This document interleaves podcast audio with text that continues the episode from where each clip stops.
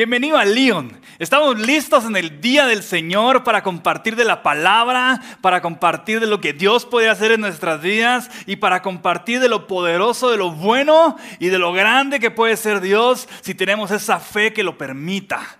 Dios quiere bendecirnos, Dios nos ama y somos sus hijos, pero necesitamos fe, estar concentrados y muy enfocados en lo que Dios te quiere hablar hoy a tu vida.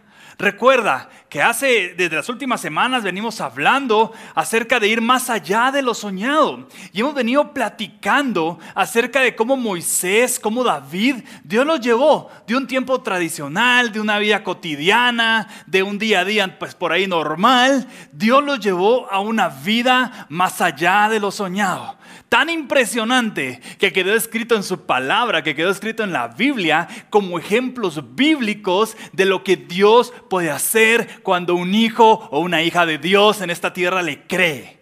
Y nosotros queremos en este tiempo que el Señor te use a ti, que el Señor te bendiga a ti y que el Señor te lleve a ti a un tiempo precioso para que tú testifiques de que el Señor fue más allá de lo soñado en ti y en los tuyos. Yo estoy seguro y mi fe me dice que eso va a pasar. Así que listo hoy, concentrado porque empezamos. El tema de hoy se denomina una intervención divina de Dios. Aprendimos en las últimas semanas cómo, Moisés y cómo David habían estado pastoreando, cómo ellos habían estado sujetos a la autoridad sacerdotal y sirviendo, pues cómo David, había, cómo David y Moisés aprendieron a subir montañas, a vivir ese tiempo, ya sabes, cuesta arriba, y cómo ambos aprendieron a superar los desiertos, los momentos difíciles que se presentan en esta vida, pero que ambos lo lograron superar.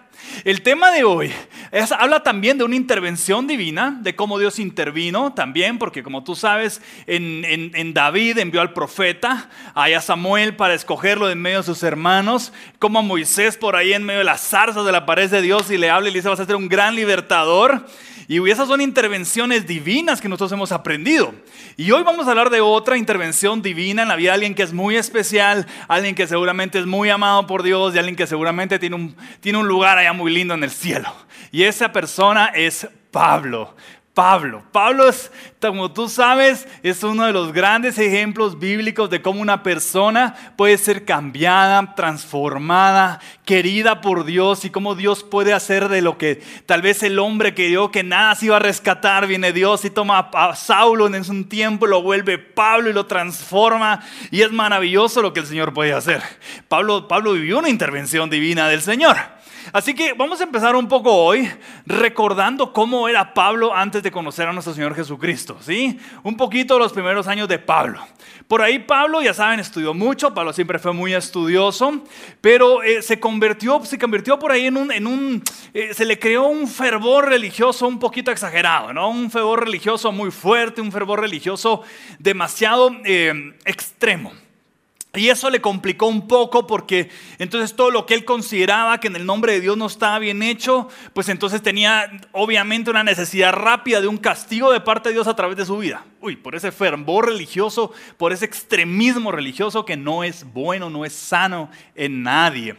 Eh, también Pablo es pues conocido antes de conocer a Cristo por una violencia brutal, era muy violento, era, se airaba, dice la Biblia que no seas pronto en airarte porque el Señor no es así con nosotros. Pues Pablo ni enterado de ese versículo y rápido se airaba, se, enojaba, se molestaba.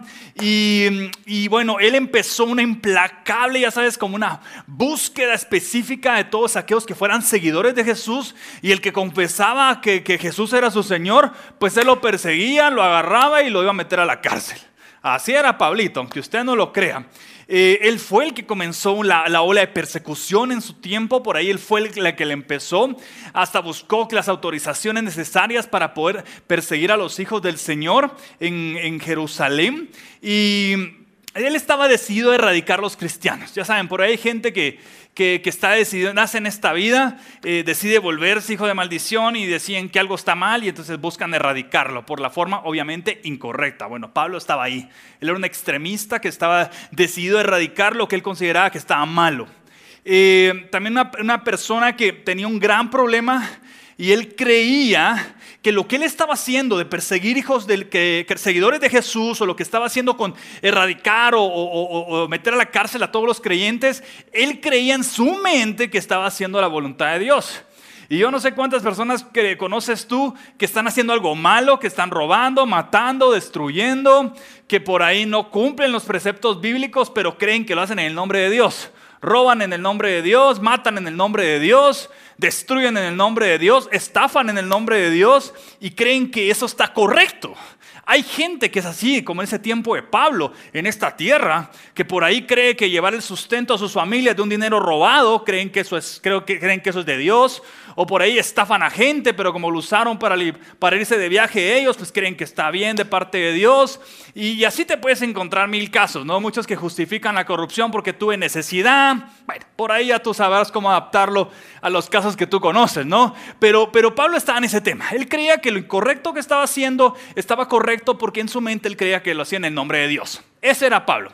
Entonces, eh, eh, en Hechos, en el capítulo 8, verso 3, nos dice que iba de casa en casa y sacaba a, rastras tanto a hombres como a mujeres y los metía a la cárcel. Mira, ahí está fundamentado lo que te estoy contando. Entonces, ¿por, ¿por, qué Dios pone su mirada o por qué Dios decide ver a, ver, ver, ver a Saulo en ese tiempo? Lo decide ver como un proyecto como David, o un proyecto por ahí como, como, como lo fue Moisés. ¿Por, ¿Por qué Dios pone su mirada y decide elegir y busca que Pablo, que Pablo, perdón, eh, o Saulo en este tiempo, pues haga, haga, haga, haga su obra. ¿Por qué? Ahora, si tú ves a, Pablo en este, en este tiempo que es Saulo, eh, tú lo ves y tú dices, bueno, pero él no tiene el corazón conforme a Dios, así como David o un Moisés que estaba ahí eh, apacentando ovejas. Tú no ves que el Señor escoja a Pablo como, como escogió a David y como escogió a Moisés, en un tiempo de apacentar ovejas, de estar bajo la sucesión, sujeción del sacerdote, sirviendo. O sea, Pablo no está en esa etapa. Pablo está en una etapa violenta, de persecución, de, de, usar la fuerza y, ya sabes, terrible, ¿no? Entonces, eh, ¿por qué Dios lo escoge? ¿Por, qué Dios pone su mirada en Pablo?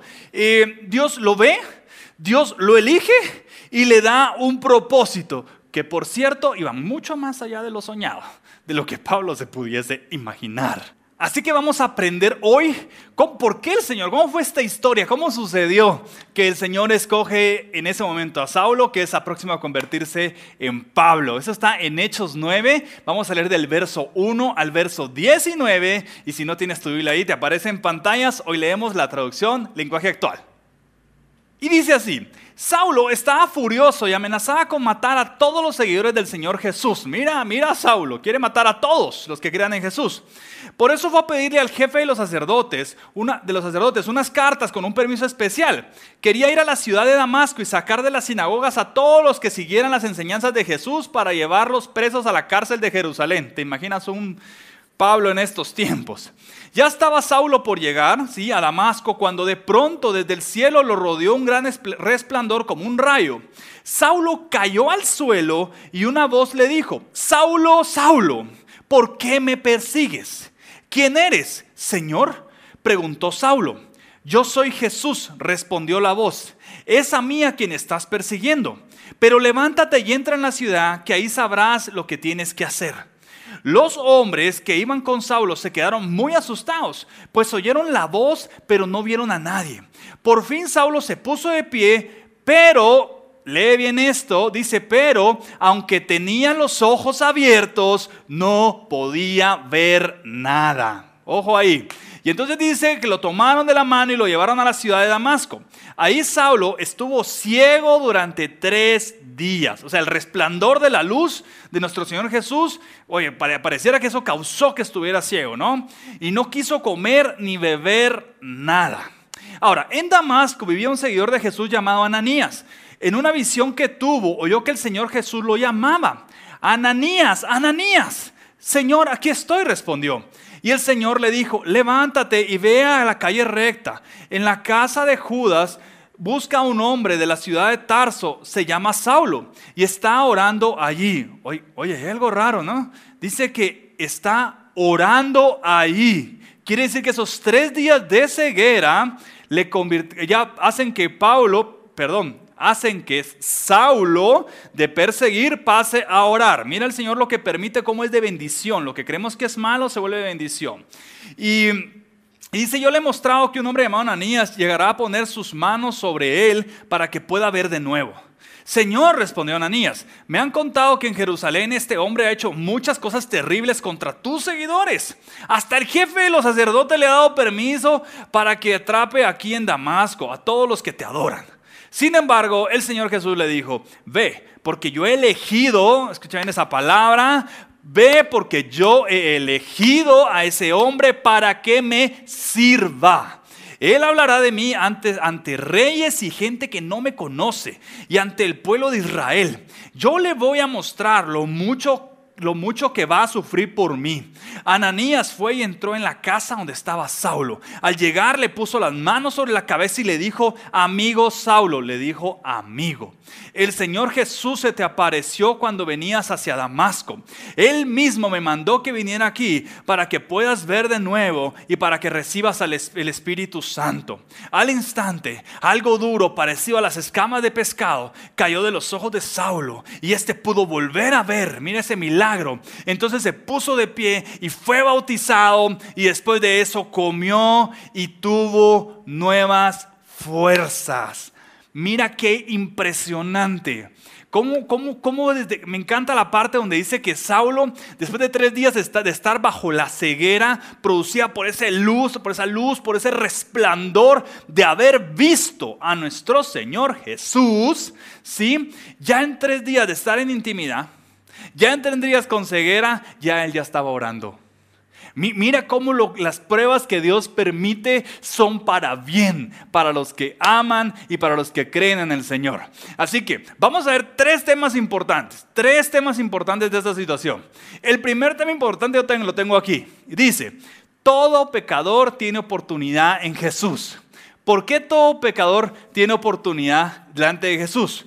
Porque nosotros tenemos que evaluarnos a nosotros mismos. Muchas veces leemos la Biblia y cuando leemos un versículo creemos que es para el tío, creemos que es para el amigo, creemos que es para el pastor, creemos que es para el profeta. Hoy la Biblia nos está hablando a nosotros. Y cuando tú lees la Biblia, el Señor Jesús al que quiere cambiar es a ti. Tú debes que ayudar a otros que la lean, ¿no? Pero la idea es que nosotros, la Biblia sea un espejo en el cual nosotros podamos vernos a nosotros mismos reflejados. Y los primeros que cambiemos seamos nosotros. Ahora, ¿qué, ve el, qué, ve, qué, ve, qué vio Saulo cuando vio a nuestro Señor Jesús? Seguramente él vio su reflejo.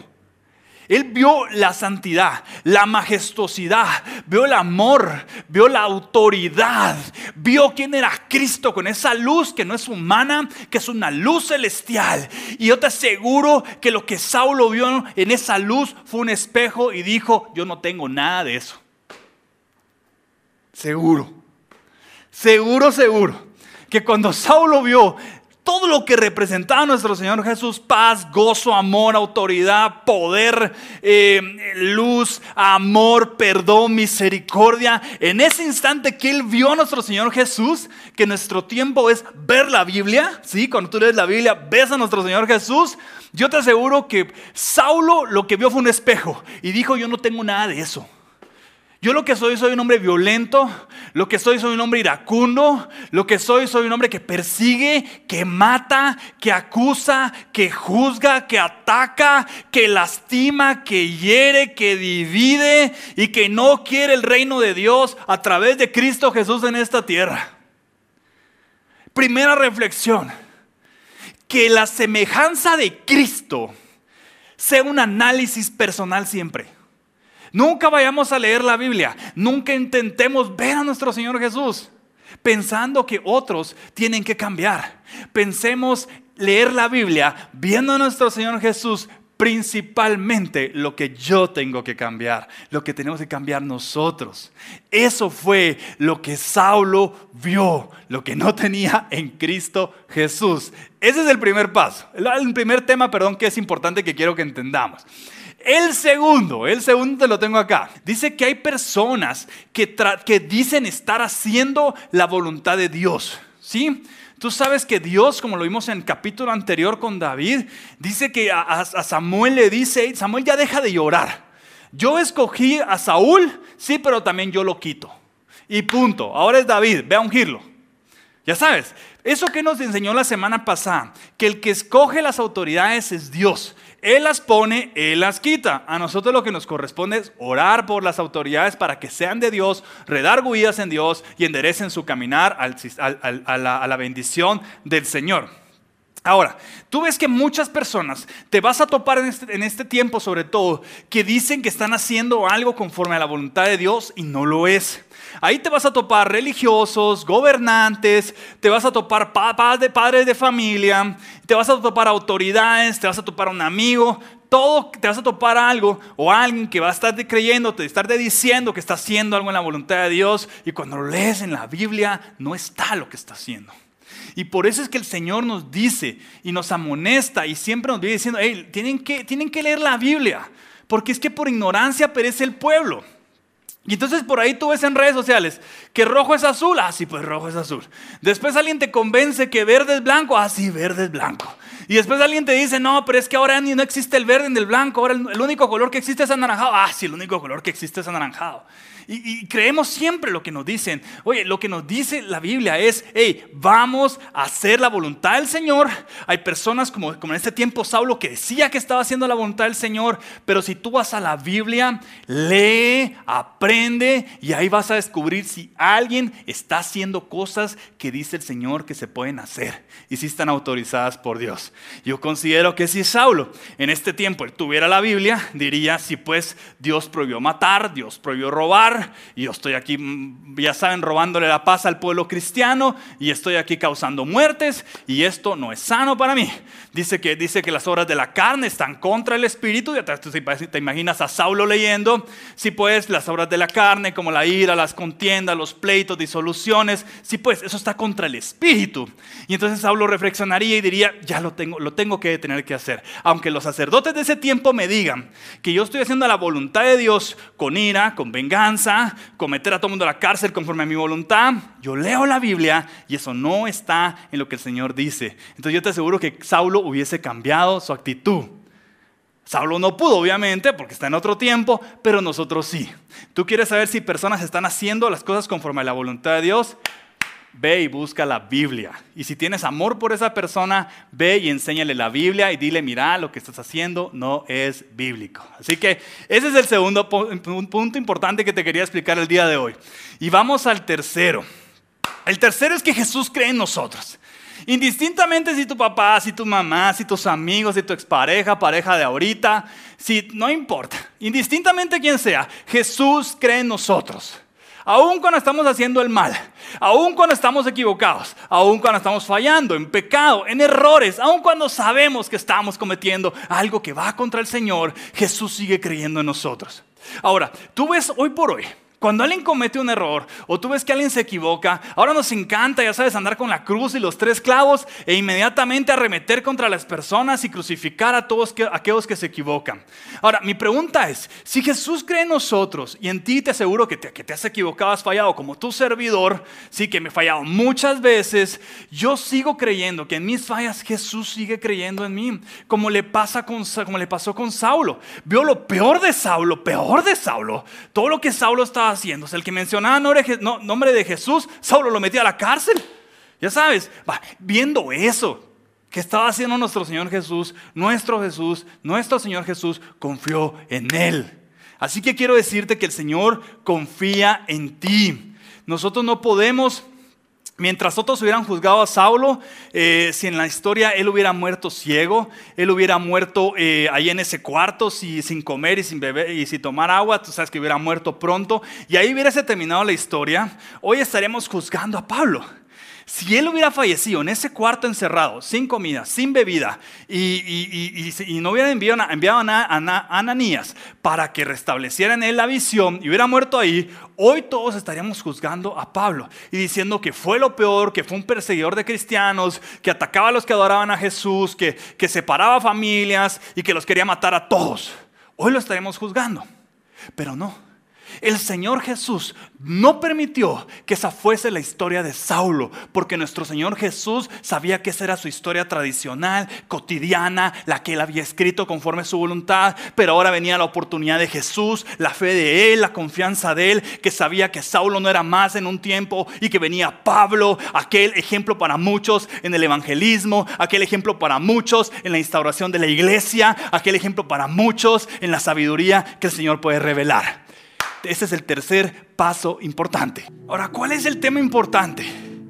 Viene nuestro Señor Jesús y ahora sí le habla a un seguidor de Jesús, que es Ananías. Y se le revela. Y le dice, mira, vas a ir a buscar a este hombre que hoy se llama Saulo. Y le dice, vas a imponer tu mano. Él va a volver a ver. Tú te imaginas a Ananías tener que orar por el peor pecador por la persona que más se ha equivocado, por la persona más violenta, por la persona que mataba a aquellos que adoraban a Jesús. Los metía en la cárcel, los atacaba. Y eso es lo que sabemos hoy. Te puedes imaginar cómo era ese tiempo de sangriento. Y viene nuestro Señor Jesús y le dice a Ananías, tú que eres mi hijo, ve y cumple mi instrucción. Y viene Ananías y en ese, ese temor natural le pregunta al Señor, pero dicen que es un mal hombre. Sí, dice nuestro Señor Jesús. Pero yo a Saulo, escucha bien, lo he visto. Yo a Saulo, escucha bien, lo he elegido. Yo a Saulo, Ananías, escucha bien, él va a predicar delante de reyes y va a predicar delante de personas que no conocen el nombre de Jesús. Y con esa instrucción, Ananías sabía que el propósito de llegar a Saulo era mucho más grande que el temor propio de ir a bendecirlo. Mira qué increíble la obediencia. Dicen, dicen su palabra que él recibe el milagro de ver, recibe el Espíritu Santo, esas escamas en sus ojos cayeron, fue bautizado y recibió otra vez el deseo de comer y el deseo de tomar agua. Dice su palabra que él recibió nuevas fuerzas para ser siervo, para ser predicador, para superar el pecado, para vencer la angustia, para superar su ayer, para superar lo que, lo que había hecho y ahora entregar su vida a Cristo y hacer lo que sí tenía que hacer, la obra de Jesús. Mi pregunta hoy a todos los mis hermanos que están aquí viendo esta prédica. Nosotros quiénes somos en esta vida. Nosotros somos los Saulos, los que acusan, juzgan, los que atacan, los que condenan y los que creen que esa es la voluntad de Dios e inmediatamente ven que una autoridad o un familiar o un amigo o tu pastor se equivocó y nos sale los Saulos y dicen, no, pues ahora a la cárcel, ahora yo te meto a la cárcel, yo te juzgo porque es la voluntad de Dios. Y ahora me enojo y te llevo con ir a la cárcel. ¿Sabes por qué? Porque yo estoy haciendo la voluntad de Dios. ¿Tú eres un Saulo? ¿O eres un Ananías? Donde dice el Señor, pues tú no debes perseguir a los que me persiguen. Tú tienes que orar por los que me persiguen, dice el Señor Jesús. La palabra dice, Bendice a los que te maldicen. Ora por los que te persiguen. Y por amor a Dios, ama a los que te aborrecen. Si apaciguáramos ese Saulo que tenemos por dentro, podríamos ver cuántas obras nos manda hacer nuestro Señor Jesús, así como Ananías. Que nunca escasee el amor en ti por otros.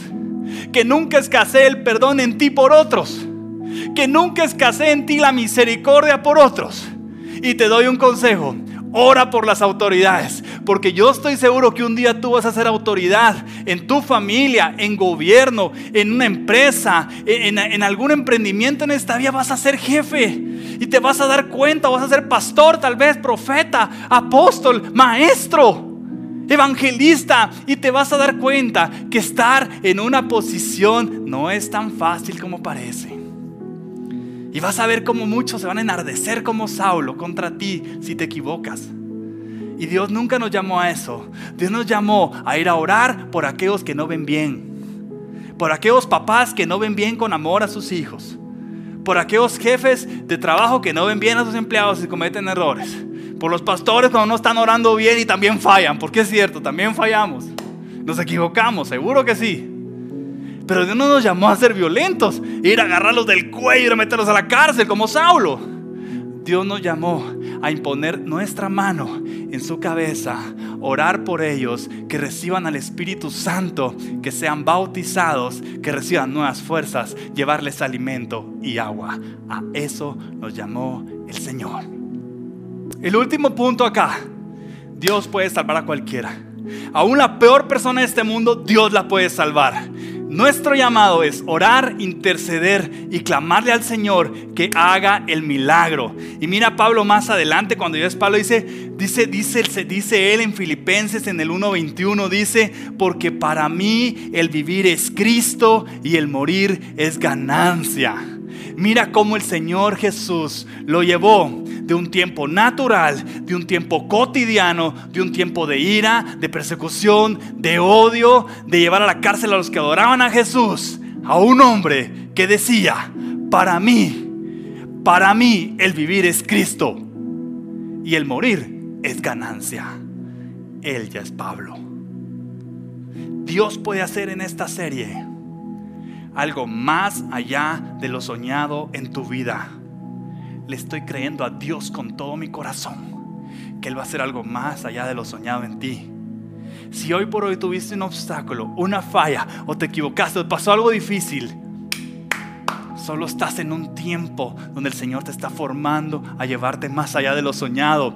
Los que no tienen oposición generalmente es porque están haciendo la obra del mal, pero los que tienen oposición es porque saben que Cristo está a punto de ser algo maravilloso en sus vidas cree que esa oposición que vives es porque hay obstáculo. Porque saben, saben, allá abajo saben que viene algo grande para tu vida. No pongas tu corazón en los obstáculos. No pongas tu corazón en lo malo que te sucedió. No pongas tu corazón en aquellas cosas difíciles. Por eso hay obstáculos, porque vas para lo de Cristo y vas en grande. Vas allá más allá de lo soñado. Solo los que hacen el mal no tienen obstáculos, porque entre ellos no son piedra de tropiezo. La ventaja es que nosotros tenemos a Cristo de nuestro lado. Ya Dios te va a ayudar. Así que yo quiero hacer una oración contigo. Si ahí en casa puedes cerrar tus ojos. Quiero orar contigo, quiero orar contigo en tu casa. Tómate el tiempo, apaga ahí lo que te está tal vez eh, causando distracción. Tómate este tiempo, porque el Señor convirtió a Saulo en Pablo en tres días de oración. Yo sé que esta oración va a ser poderosa tu vida. Y ahí Dios te va a llenar ahí en este momento. Cierra tus ojos. Hoy quiero decirte a ti con tus ojos cerrados. Dios ya te vio. Ahí con tus ojos cerrados. Dios ya te eligió. Y tercero, Dios tiene un propósito para tu vida. En el nombre de Cristo Jesús, ahí con tus ojos cerrados, si tienes algún tipo de ceguera, en este momento, en el nombre de Cristo Jesús, se cae esas escamas en el nombre de Cristo. Si tú solo puedes ver lo malo, si tú puedes ver la persecución, si tú eres de los que juzga y solo ves eso en la vida, en este momento se cae esa ceguera. Porque Dios quiere que mires el amor, la paz, el gozo y el perdón que Jesús puede dar. En el nombre de Jesús, el Señor necesita gente obediente como Ananías. Dile ahí con tu boca, Señor, quiero ser un siervo como Ananías, obediente a lo que tú dices, Señor. Quiero recordarle a tu corazón, a tu mente, a tu espíritu que eres un elegido de Dios y que estás en esta vida con un propósito. Si has tenido obstáculos es porque vas a un tiempo más allá de lo soñado. Y tenemos que aprender a superar esas montañas y aprender a vivir esos desiertos. Dios te ha visto para servir como su hijo y te tiene escogido para que prediques delante de reyes. Te tiene escogido para que prediques delante de, personas que no conocen de Jesús. Y te tiene escogido para su pueblo. Ahí con tus ojos cerrados, el Señor Jesús te va a enviar como Ananías a que pongas tu mano, a que pongas tu mano sobre personas que tienen una ceguera, tanto espiritual como física y cuando tú pongas tu mano y ores por esas personas, van a recibir al Espíritu Santo. Y vas a ver el gozo que le va a dar al Señor que estás haciendo su obra. Algo duro como las escamas se cae en este momento en el nombre de Jesús de todo aquel que esté viendo esta prédica. Algo duro como esas escamas se cae en el nombre de Cristo Jesús. Dios te dice, ponte de pie. Dios te dice, come el alimento que es su palabra, su cuerpo, dice el Señor. Y Dios te dice, nuevas fuerzas para tu vida. Como se lo dijo a Saulo, levántate, cree en Dios, que Dios te ha visto, que Dios te ha elegido y que Dios tiene un propósito para ti. Abre tus ojos. El Señor ha quitado las escamas de tu vida. Y Dios va a hacer un propósito en ti grande. Saulo pudo ver siendo Saulo a nuestro Señor Jesús. Ahora cuanto más tú, que eres un hijo y una hija de Dios y que está cerca de su palabra y que se está congregando, lo vas a ver aún más en este tiempo. Te va a llevar de lo tradicional y cotidiano a un tiempo más allá de lo soñado. Confía en Dios, estás en el tiempo correcto. Dios contigo y Dios lo va a hacer. Sigue en León porque vamos a un tiempo más allá de lo soñado. Dios te bendiga. Un fuerte abrazo.